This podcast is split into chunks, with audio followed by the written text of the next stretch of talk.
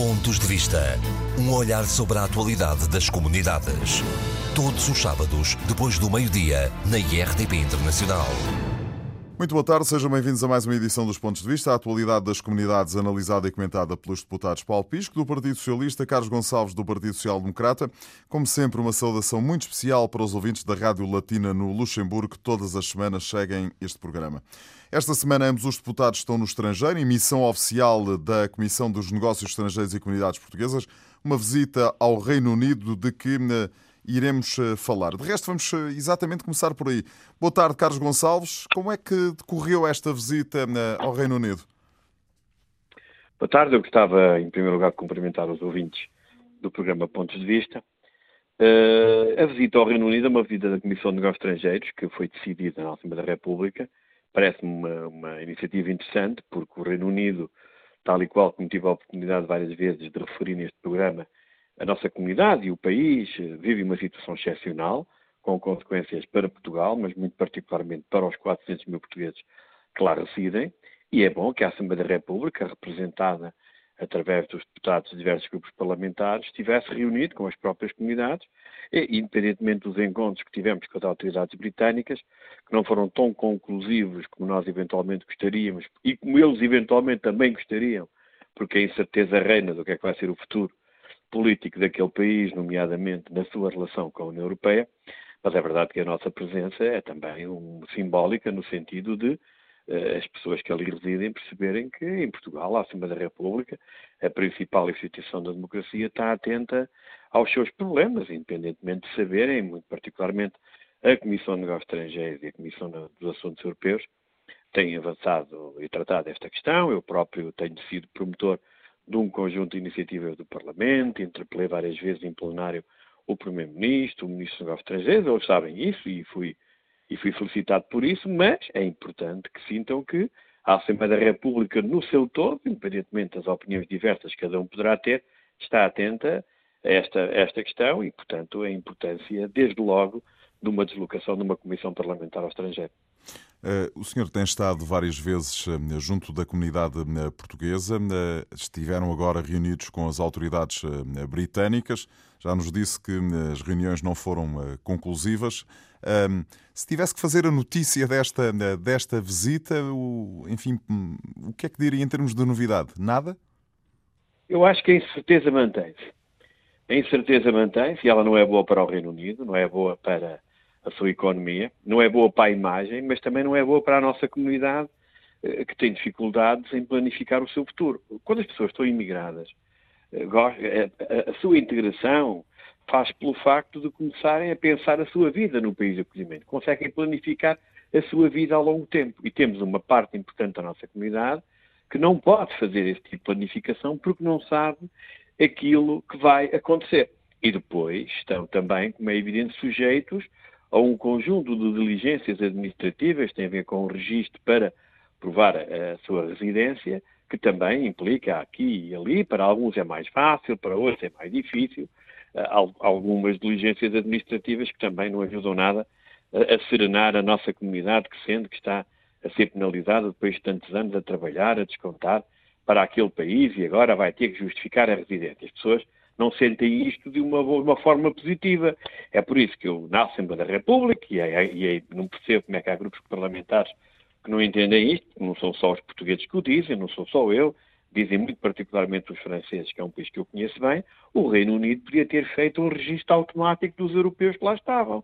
Não era necessário obrigá-los a passar por um, por um sistema penoso, por mais aplicações informáticas que tenham, para agora estarem a provar que estamos aqui há tanto tempo, temos que mostrar documentação.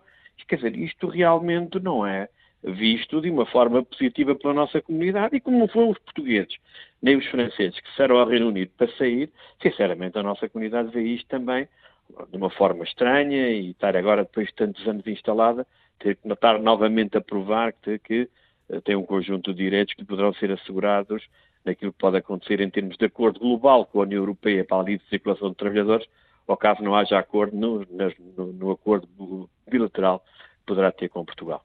De resto, curiosamente, na mesma altura em que os senhores estiveram em, no Reino Unido, soube-se a notícia de que mais de 52 mil portugueses que vivem e trabalham no Reino Unido candidataram-se ao Estatuto de Residente, um documento que será obrigatório, como de resto disse há pouco, quando o país sair da União Europeia.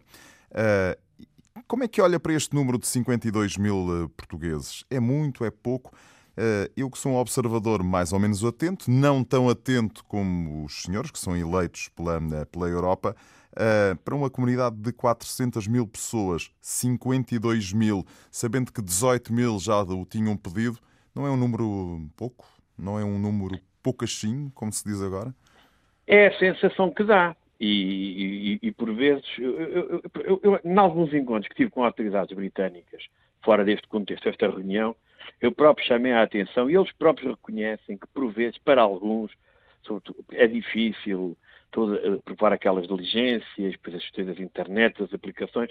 Nós sabemos isso, independentemente das novas tecnologias hoje estarem cada vez mais difundidas, não é bem assim para todos. E a situação também não é bem assim para, para todos. Temos pessoas com problemas de âmbito social, temos um conjunto de realidades. E, portanto, eu, eu acho que face ao universo de 400 mil, que também ninguém consegue realmente provar que são 400 mil, há quem que diga que há mais, há outros que digam que são menos. Aquilo que nós sabemos é que está muito longe de atingir um valor que permita à larga maioria dos portugueses conseguir esse registro. E, portanto, eu acho que ainda há um grande caminho a percorrer. Há sempre umas vozes muito otimistas, mas eu acho que o otimismo tem que ser uh, quanto baste, porque nós temos, há timings, há prazos e, portanto, as pessoas, o conselho que temos que dar é que façam o registro o mais depressa possível e tem que eventualmente haver estruturas, e é verdade que no Reino Unido não tem havido suficientemente estruturas de âmbito associativo do lado português para poderem, como é evidente, enquadrar uh, a ajuda e o apoio e a informação nesta matéria. E isso também é algo que poderemos eventualmente lamentar porque era importante que a comunidade portuguesa estivesse ela organizada eventualmente com o apoio do Estado português, e aparentemente não conheço nenhuma instituição que tenha feito esse trabalho de uma forma alargada, e, e é, pena, é pena que assim seja, mas são as prioridades, o Estado português é que sabe quais é que são as prioridades que tem para os subsídios com que avança para o movimento associativo. Eu acho que aqui o papel da sociedade civil poderia ser muito grande para permitir um maior número de inscrições, ajudando as pessoas no dia a dia a proceder a um ato que para alguns é muito fácil de fazer e que para outros é uma grande confusão, passa a expressão bem popular. O senhor não está entre os uh, otimistas, já percebi.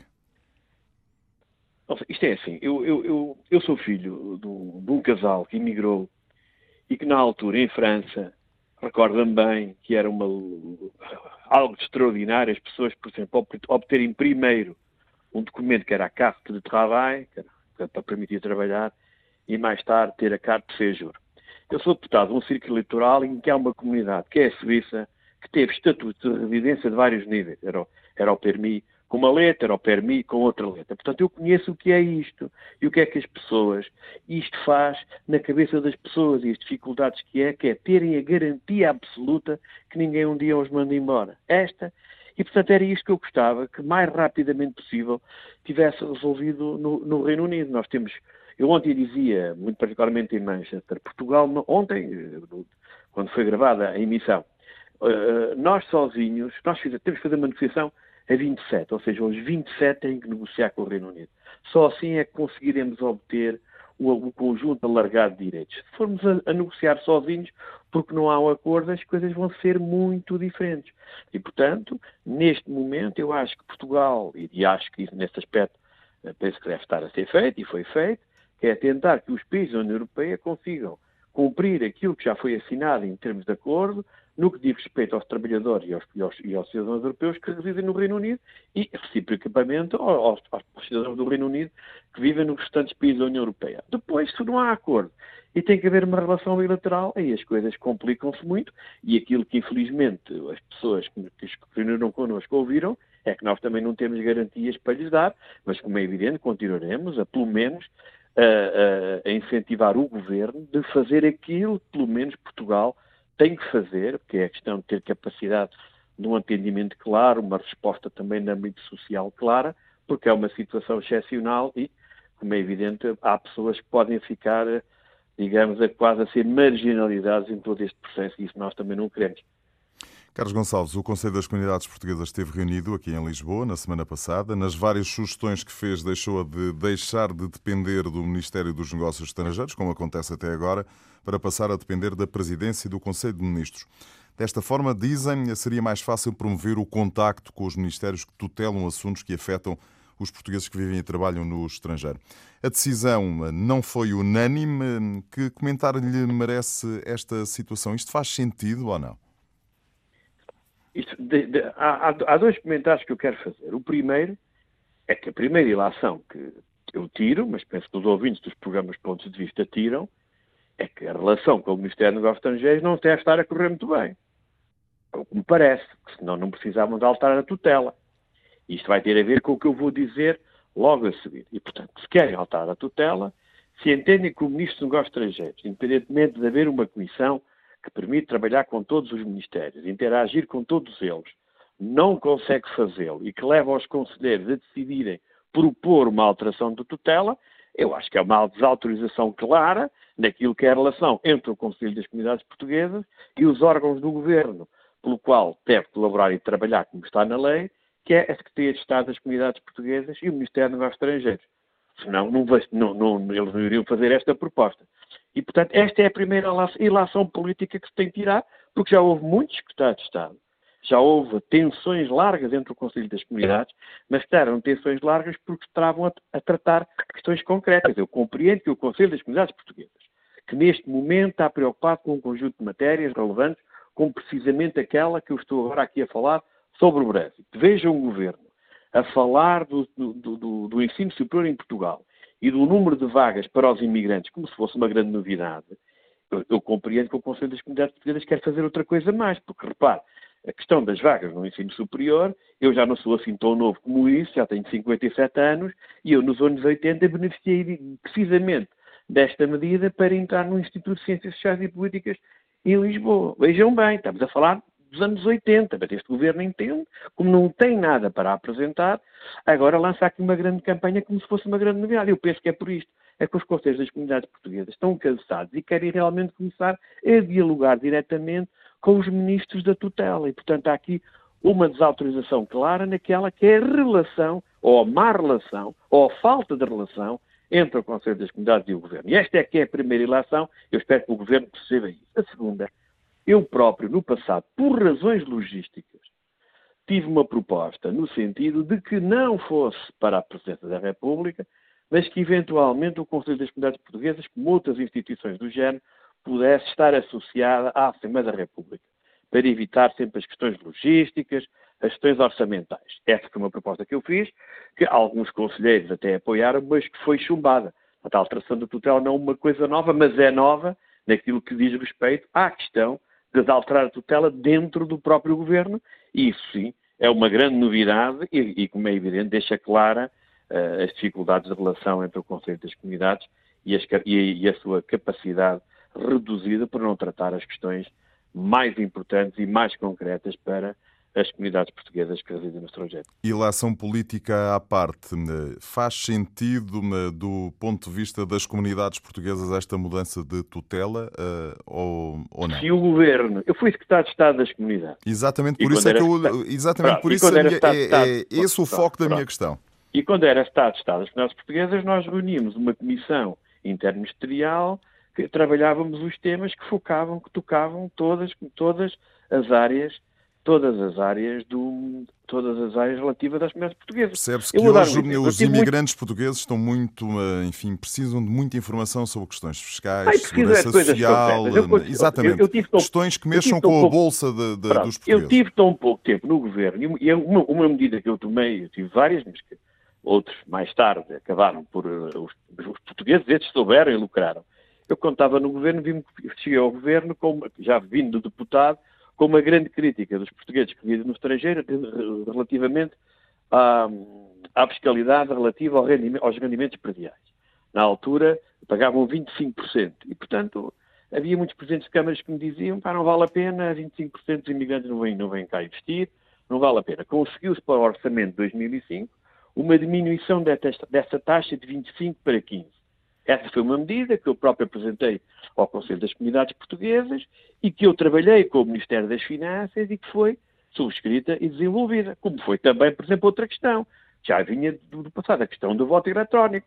A questão do voto eletrónico, eu fiz o teste em 2005, não nasceu do ar, nasceu também de propostas do Conselho das Comunidades Portuguesas e de muita discussão, e aí, com as entidades próprias, muito particularmente com o apoio de alguém que mais tarde também foi deputado à Assembleia da República, o Dr. Ivo Vasconcelos, conseguiu-se lançar o projeto do voto eletrónico. Assim sendo, não me parece seja necessário mudar a tutela, porque independentemente dos temas não ser um, tem a ver mais com a administração interna. O outro tem a ver com a administração fiscal e muito particularmente as finanças. Se, se o Ministério dos Negócios Estrangeiros consegue fazer a articulação e pôr as pessoas a dialogar, a falar, a propor e a concretizar propostas, não me parece. Portanto, o que me parece é que realmente, para os conselheiros apresentarem isto em fim, em fim de mandato, é que há realmente um sentimento que as coisas não funcionaram como deveriam ter funcionado, e é essa a ilação política que tem que fazer, e que até estou surpreendido de praticamente ninguém, ninguém ter feito. Eu não digo que é um atestado de as coisas não funcionam bem, mas realmente não funcionam nada bem. Carlos, também em relação ao Conselho das Comunidades Portuguesas, as mulheres querem passar a ter uma maior representação. Dos atuais 65 conselheiros, apenas 15 são mulheres e entre os dirigentes, 9 eh, são, entre os 9 dirigentes, apenas 3 são mulheres. a questão é esta. Eh, as comunidades portuguesas têm eh, assim essa, esta capacidade para não digo para tornar o Conselho das Comunidades completamente paritário, mas perto disso. Ou seja, as mulheres eh, estão a, a, a cada vez mais a tomar eh, força eh, na sociedade, mas nas comunidades portuguesas também? É assim, o papel das mulheres nas comunidades portuguesas tem sido essencial. Às vezes há coisas que me surpreendem, porque eu me recordo que, no, sobretudo no período de instalação das famílias, nos primeiros anos, foram elas que trataram toda a questão administrativa, elas que trataram toda a questão da escola e, portanto, e trabalhavam ao mesmo tempo, não ficavam em casa. Aqui eu já tive um debate na Assembleia da República, alguém dizia, ah, pois, as mulheres ficavam em casa e levavam os meninos à escola e depois tinham ao médico. Não, não, elas trabalhavam também. Assim, os, os portugueses, as mulheres, migrantes, foram para o estrangeiro e foram trabalhar. E foram trabalhar. É preciso que, que a história seja bem contada. E, portanto, termos mais mulheres na política, é, justifica-se. Ter mais mulheres no Conselho das Comunidades Portuguesas também me parece que se justifica. Portanto, a medida por si parece-me positiva. Agora, nós temos que perceber que a realidade das comunidades portuguesas é distinta é da exatamente aí que eu queria chegar. Que é única. Estamos num país em que aqui os governos das comunidades portuguesas vêm conselheiros de muitos países, em que a realidade é completamente outra, a participação também é mais difícil. Nós temos países em que as pessoas não podem sair à noite. Hum? Nós temos países com sistemas sociais e políticos em que a mulher não tem o papel que tem na Europa e, portanto, as coisas são mais difíceis e, portanto, por isso também não é tão fácil, sobretudo no círculo fora da Europa. Na Europa parece-me que as coisas não, não, não, é por aí que as coisas podem correr mal. Mas, portanto, eu acho que se deve avançar nessa matéria, mas tendo sempre em consideração a realidade específica, mas acho que é um tema que pode ser interessante debater no futuro, vejo até com, com bons olhos. Para mim, não, não vejo qualquer inconveniente que se discuta esta questão, porque cada vez mais as mulheres foram sempre fundamentais na questão migratória, os portugueses que vivem no estrangeiro, e muito particularmente agora, reparem, em França, a maior parte dos eleitos portugueses são, são mulheres, portanto, não, e fazem, são elas que muitas vezes assumem no plano político. Eu recordo só que, por exemplo, o meu partido tem três estruturas em França, duas são presididas por mulheres. Portanto, é, portanto, porque não também no Conselho das Comunidades Portuguesas? Acho que sim. Carlos, último tema. Os portugueses que vivem e trabalham no Luxemburgo têm-se queixado da falta de eh, informações administrativas eh, sobre Portugal, eh, por exemplo, a nível das questões fiscais, da segurança social. Reivindicam mesmo um conselheiro social para a Embaixada. Faz sentido? É uma reivindicação legítima? Eu acho que é uma reivindicação legítima, dado que o, o, o Luxemburgo sempre teve conselhos sociais e teve conselhos sociais que se destacaram imenso, até porque é um país em que sendo um país geograficamente pequeno, permite o contacto muito próximo com a Embaixada e muito particularmente com o Conselho Social. Parece-me fundamental, até para ser interlocutor de um conjunto de entidades, acho que é uma medida importante, acho que o Luxemburgo é um país com uma forte comunidade, com problemas muito próprios e específicos, e com todas as grandes embaixadas em que residem grandes comunidades, a existência de um Conselho Social justifica -se sempre. Portanto, no Luxemburgo, tanto mais que a história prova, não sou eu, o Carlos Gonçalves, está a fazer essas declarações, uh, essa toda a história que prova que tivemos conselhos sociais de grande destaque e que no tempo em que exerceram funções foram muito úteis para a comunidade e a comunidade talvez, pensando no que se passou no passado, entende que agora é chegado o tempo, talvez porque uh, há tal insuficiência que já se queixa ao Conselho, porque se nós começarmos, e vamos agora ter a oportunidade, porque vai a campanha eleitoral, começar realmente a retirar o que é que este governo avançou muito particularmente em matérias na área social, na área da participação cívica e política, na área da, da, participação das mulheres, na área dos jovens, na própria área da comunicação social relativamente às comunidades portuguesas, e eu acho que os ouvintes dos pontos de vista que estão mais atentos a estas matérias poderão fazer o exercício que é pensar o que é que aconteceu nestes quatro anos e, sinceramente, que vão ter que exercitar muito para encontrarem alguma matéria sobre áreas que foram sempre pilares, melhores ou piores, eh, lideradas eh, na área das comunidades portuguesas. Esse é que é o grande problema e por isso as pessoas sentem que começa a haver cada vez mais vazios relativamente a matérias que nas comunidades portuguesas, independentemente dos governos, foram sempre, sempre atendidas e a questão do apoio social muito particularmente. E esta questão tem sido descurada nestes últimos anos? Acho que não é pensada. Nós andamos a fazer uma coisa que há um pequeno problema, tenta-se ali resolver. Portanto, a questão das reformas é extraordinária. O Secretário de Estado encontrou, como é um país pequeno, uma tentativa de solução que era as permanências para o Luxemburgo. Quando o problema não é o Luxemburgo. Então, mas o Secretário de Estado das Comunidades Portuguesas tutela só a área da questão das reformas para o Luxemburgo? ou, ou tutela para todos os portugueses que residem em todo o mundo.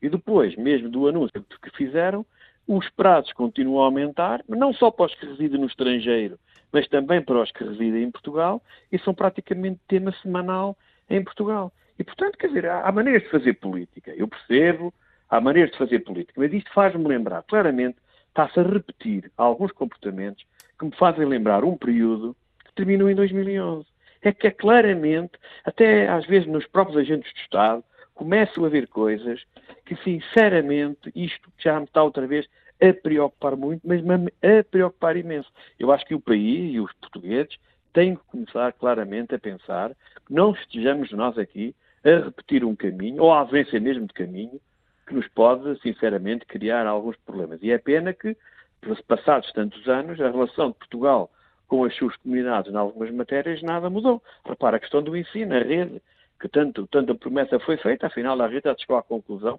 que o número de alunos até é inferior àquele que houve no passado. Temos países como o Luxemburgo e como a França em que as autoridades locais tomaram medidas em relação negativas em relação à, à língua portuguesa. Temos a questão das reformas, que foi sempre um tema essencial para os portugueses que residem no estrangeiro, na perspectiva do regresso ao seu país de origem em condições dignas, que entrou em cima da mesa. Temos os postos consulares, inclusive do Luxemburgo, que está numa pressão enorme, que digam os trabalhadores, que estão a viver praticamente todos os consulados estão no limite. E, portanto, quer dizer, este é um somatório, eu nem digo mais decisões, de ausência de decisão. E na política, como no exercício governativo, como nas empresas, como na nossa casa, a ausência de decisão de medidas concretas leva sempre que as coisas, não como é evidente, não possam melhorar. É semente, é verdade. Quando menos se faz, o erro é mais diminuto. Mas, sinceramente, eu acho que é preciso que as pessoas materializem bem aquilo que foi feito ou que não foi feito. E agora, esta resposta do Conselho das Comunidades Portuguesas é clara como água. Talvez não fosse essa a intenção, mas é a leitura que toda a gente faz. E na conversa com eles percebe-se bem o que é que esteve por trás dessa decisão.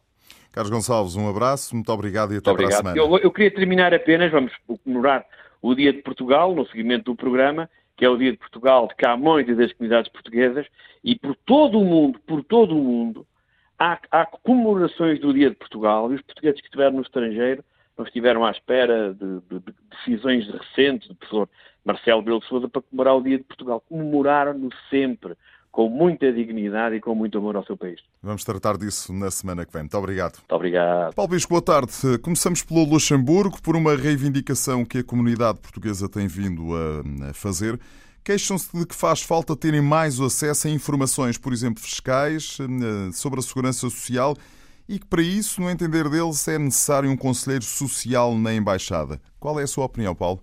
Um, bom, em primeiro lugar, queria uh, cumprimentar todos os ouvintes do programa Pontos de Vista e, muito particularmente, aqueles que nos ouvem no Luxemburgo, como habitualmente fazemos todas as semanas com a gravação do nosso programa. Uh, bom, isso, essa reivindicação surge precisamente numa altura em que o Governo uh, publicou guias fiscais relativamente a todos os países. E relativamente também, precisamente em relação ao Luxemburgo. E parece-me que o facto de uh, haver toda essa informação é muito relevante para que possam ser esclarecidos os nossos compatriotas que estão no Luxemburgo, como também aqueles que, noutras partes, também precisam desse tipo de informação.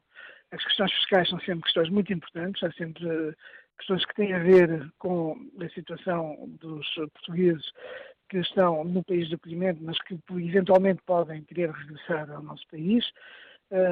a questão da dupla tributação é uma questão importante e, uh, recentemente, inclusivamente, no Luxemburgo, uh, houve também uma sessão de esclarecimento relativamente a questões de natureza fiscal.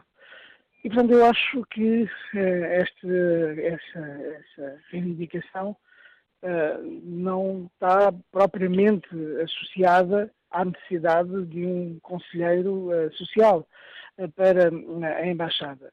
É claro que o consulado tem técnicos para o serviço social que desempenham o seu papel cabalmente. O que eu julgo que é verdadeiramente relevante é que o consulado possa dar resposta a todas as necessidades, as expectativas dos nossos concidadãos que procuram o consulado para tratar dos seus documentos.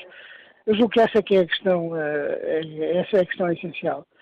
No Luxemburgo, sempre que tem havido eh, algum tipo de reivindicação por parte da nossa comunidade, alguma necessidade específica, e no Luxemburgo tem havido muitas necessidades específicas, eu estou-me a recordar, obviamente, do caso mais flagrante que tem a ver com a necessidade de resolução dos problemas de, de, das pensões e o Governo também procurou dar resposta a essas questões através de permanências com técnicos dos serviços uh, portugueses e luxemburgueses da Segurança Social, precisamente para responder a essas necessidades, particularmente a todos aqueles casos que há mais tempo estavam para ser uh, resolvidos.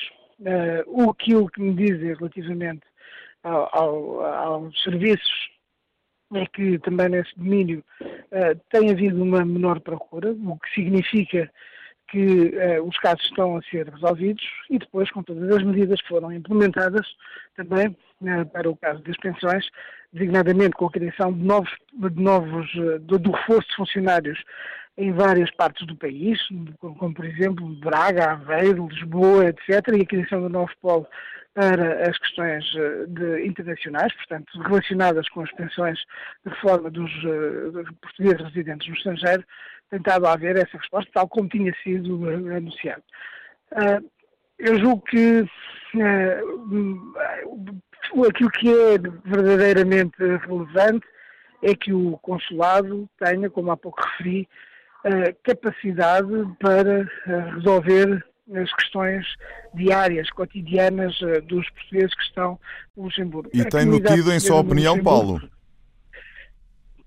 Tem tido, uh, tem tido, sim, tem havido uma resposta, embora obviamente é sempre, seja sempre possível melhorar, mas o Governo tem, dado, tem procurado dar resposta e se há um país uh, que, se há um país que tem sido particularmente um, beneficiado com a presença do governo uh, e com a atenção do governo relativamente às necessidades da comunidade tem sido precisamente o Luxemburgo, não apenas no que diz respeito às questões de natureza consular, uh, mas também no, que diz respeito ao ensino, no que diz respeito à formação profissional e ao emprego.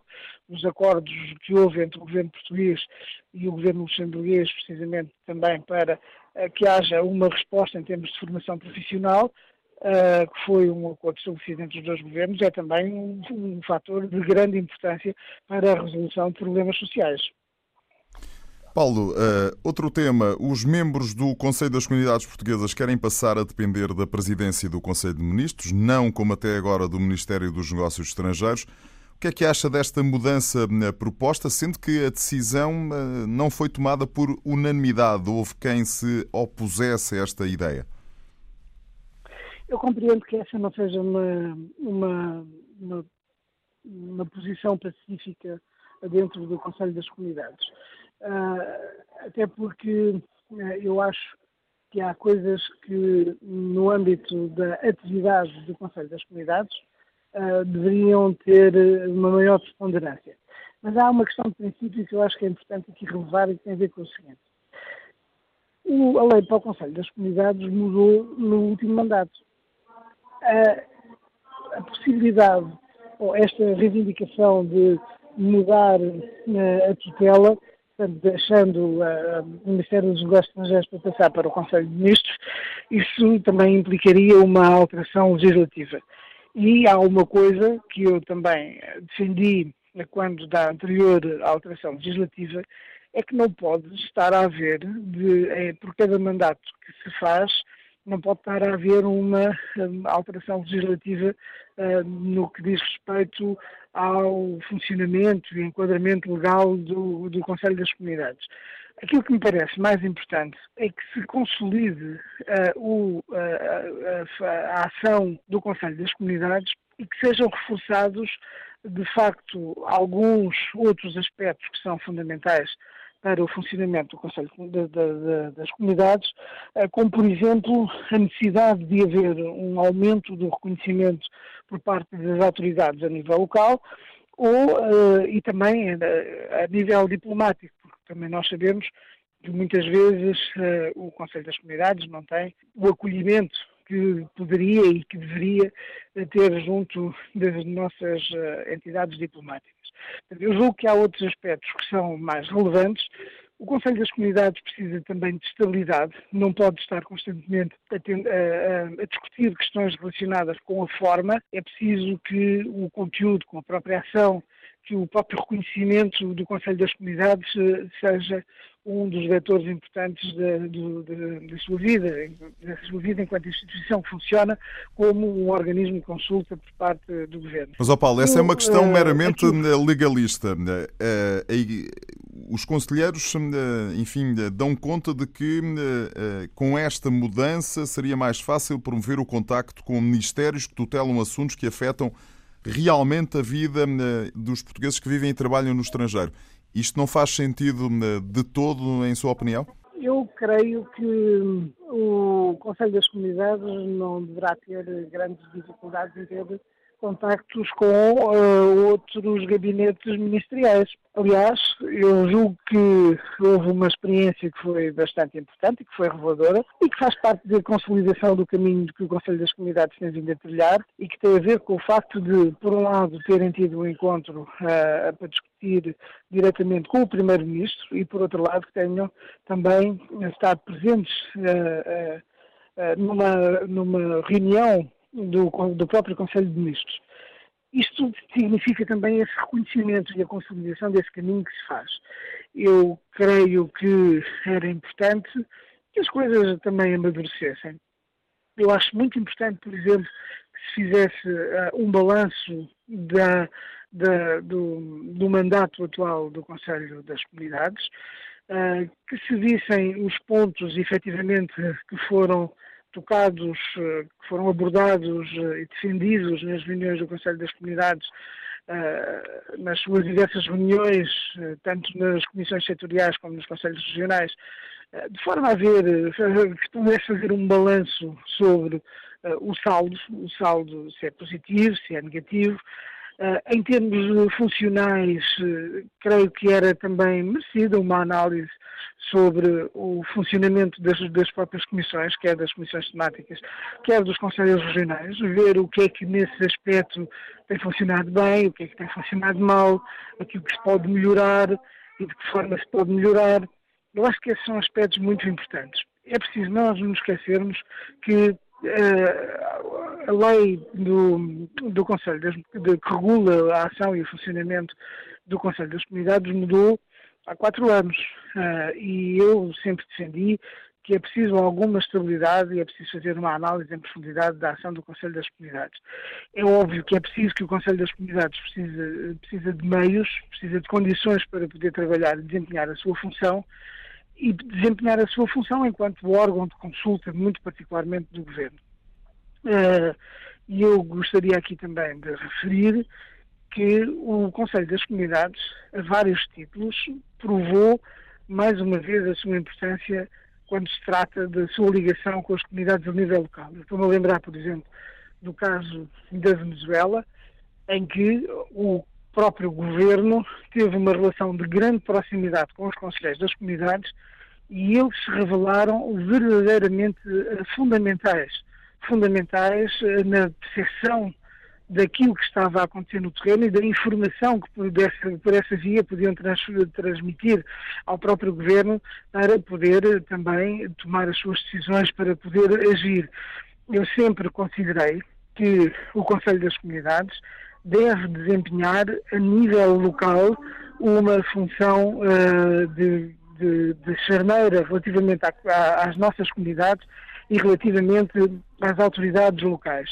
Estes são aspectos de extraordinária importância, porque a experiência, aquilo que nos mostra, é que em muitas, em muitos, em muitas comunidades, em, muitos, em muitas regiões, eh, muitas vezes os conselheiros das comunidades são as primeiras entidades a serem abordadas por parte dos nossos compatriotas que precisam de algum tipo de eh, esclarecimentos, de informações, de, de apoio, etc. E, portanto, esta dimensão da, da sua ligação às nossas comunidades a nível local, a dimensão da consideração que os conselheiros das comunidades podem ter eh, em termos eh, de, eh, das instituições de que, de, dos sítios onde, onde, onde se movimentam é algo da maior importância e eu, eu, eu creio que é algo em que se deve continuar a apostar para que eles tenham de facto esse reconhecimento. E eu estou convencido que é preciso que é possível ir mais longe uh, no que diz respeito ao reconhecimento dos conselheiros das comunidades junto às autoridades locais.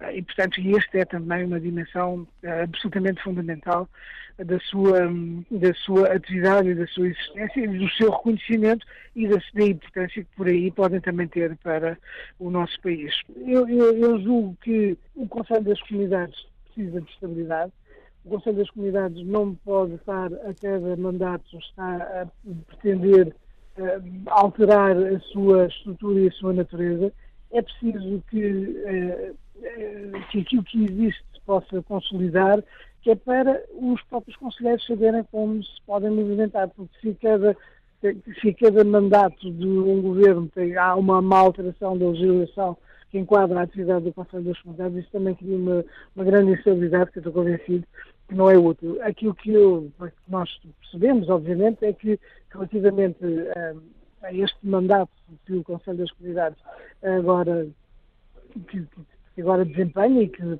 chegará a seu termo no final do próximo ano, eventualmente com eleições logo no início do próximo ano, um, é um mandato relativamente ao qual não faltaram meios para a realização dos seus encontros, das suas reuniões, dos seus debates.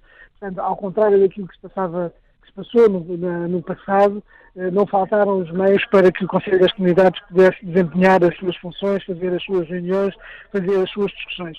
Eu acho que é importante que o Conselho das Comunidades tenha estabilidade e que os conselheiros sintam que essa estabilidade é útil para consolidarem o trabalho que estão a fazer e que, volto a repetir, é da maior importância para as nossas comunidades e também na sua ligação, portanto, a ligação das nossas comunidades com o Governo e com a Assembleia da República. Paulo Pisco, quando quando este programa for para o ar, estará já em França. Eh, tem estado eh, eh, de visita ao Reino Unido com os elementos da Comissão Parlamentar de Negócios Estrangeiros e das Comunidades Portuguesas. Correu bem essa viagem? Foi uh, uma viagem uh, muito esclarecedora. Foi muito rica nos contactos que nós tivemos. Foi uma viagem da Comissão Parlamentar dos Negócios Estrangeiros e Comunidades Portuguesas que decidiu deslocar-se ao Reino Unido para ter um conjunto de encontros com as autoridades britânicas no Parlamento, quer dizer, por um lado na casa, na, na House of Commons e no House of Lords.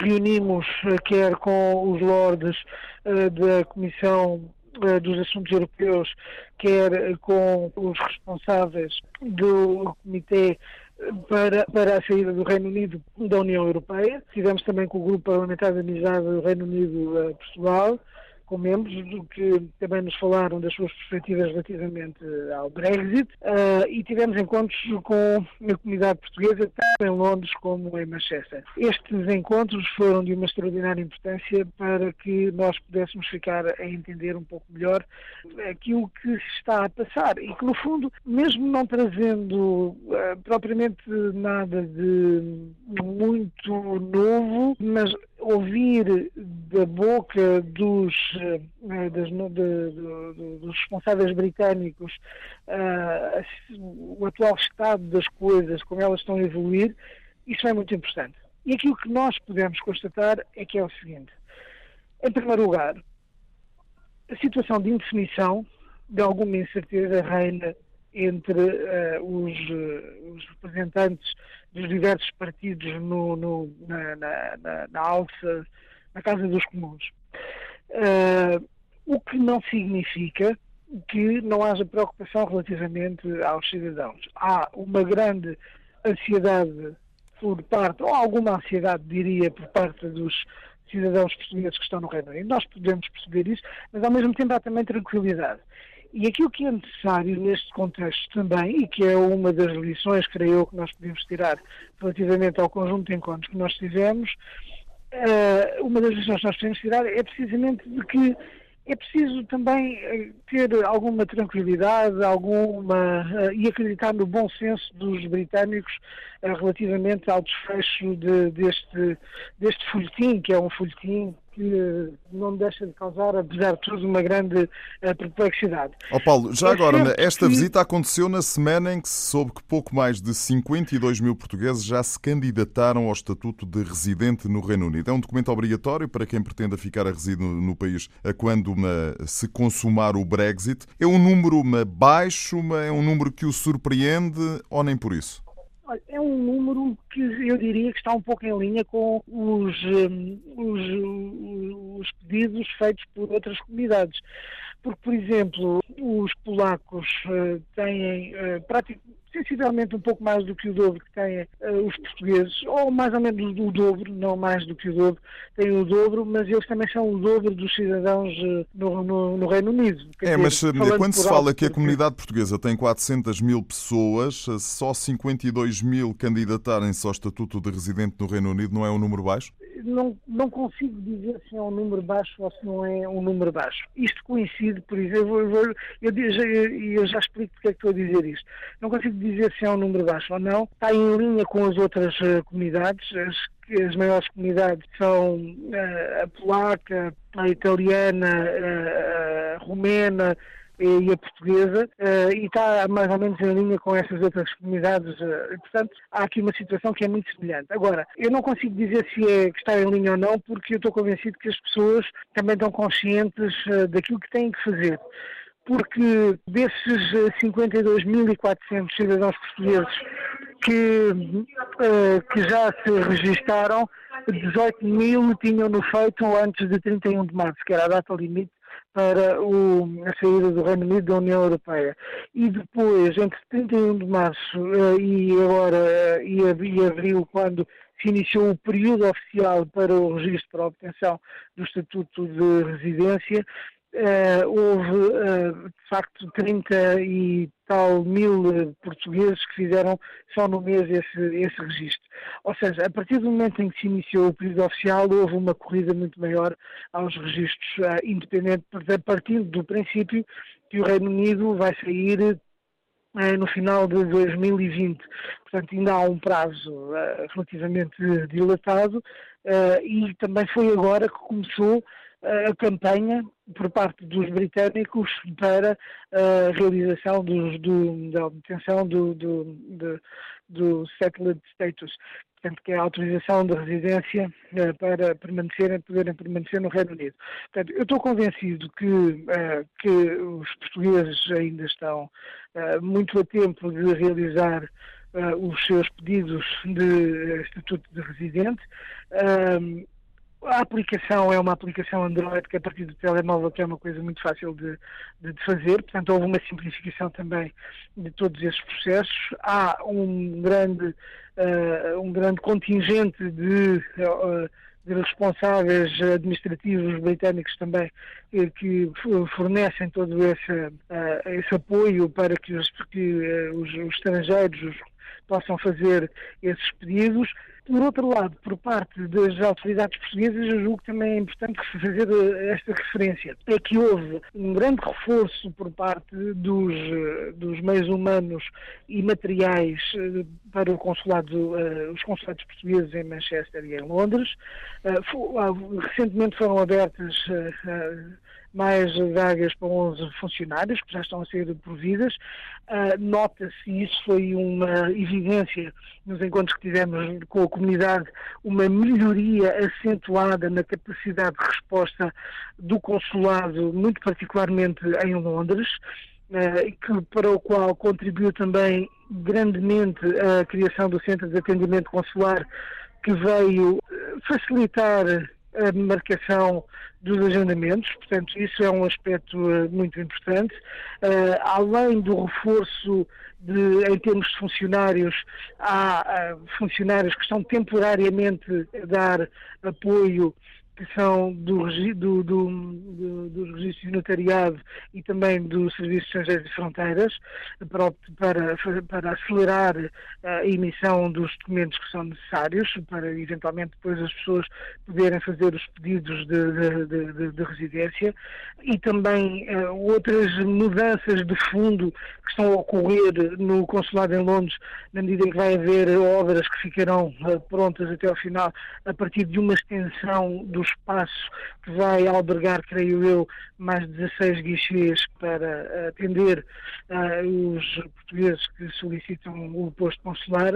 E, portanto, há uma transformação muito grande, há uma resposta também muito grande por parte das autoridades portuguesas que sempre que fazem as permanências consulares, portanto, quando saem no consulado e vão a outras partes do Reino Unido para tratar dos documentos dos portugueses, há sempre sessões de esclarecimento sobre as questões relacionadas com o Brexit. Há uma funcionária que está exclusivamente dedicada às questões eh, relacionadas com o Brexit, sobre aquilo que é necessário fazer, e, portanto, há uma capacidade de resposta. Muito bem, já vi que o eh, Paulo Pisco detectou de facto melhorias eh, evidentes nesta sua viagem. Paulo, grande abraço, muito obrigado.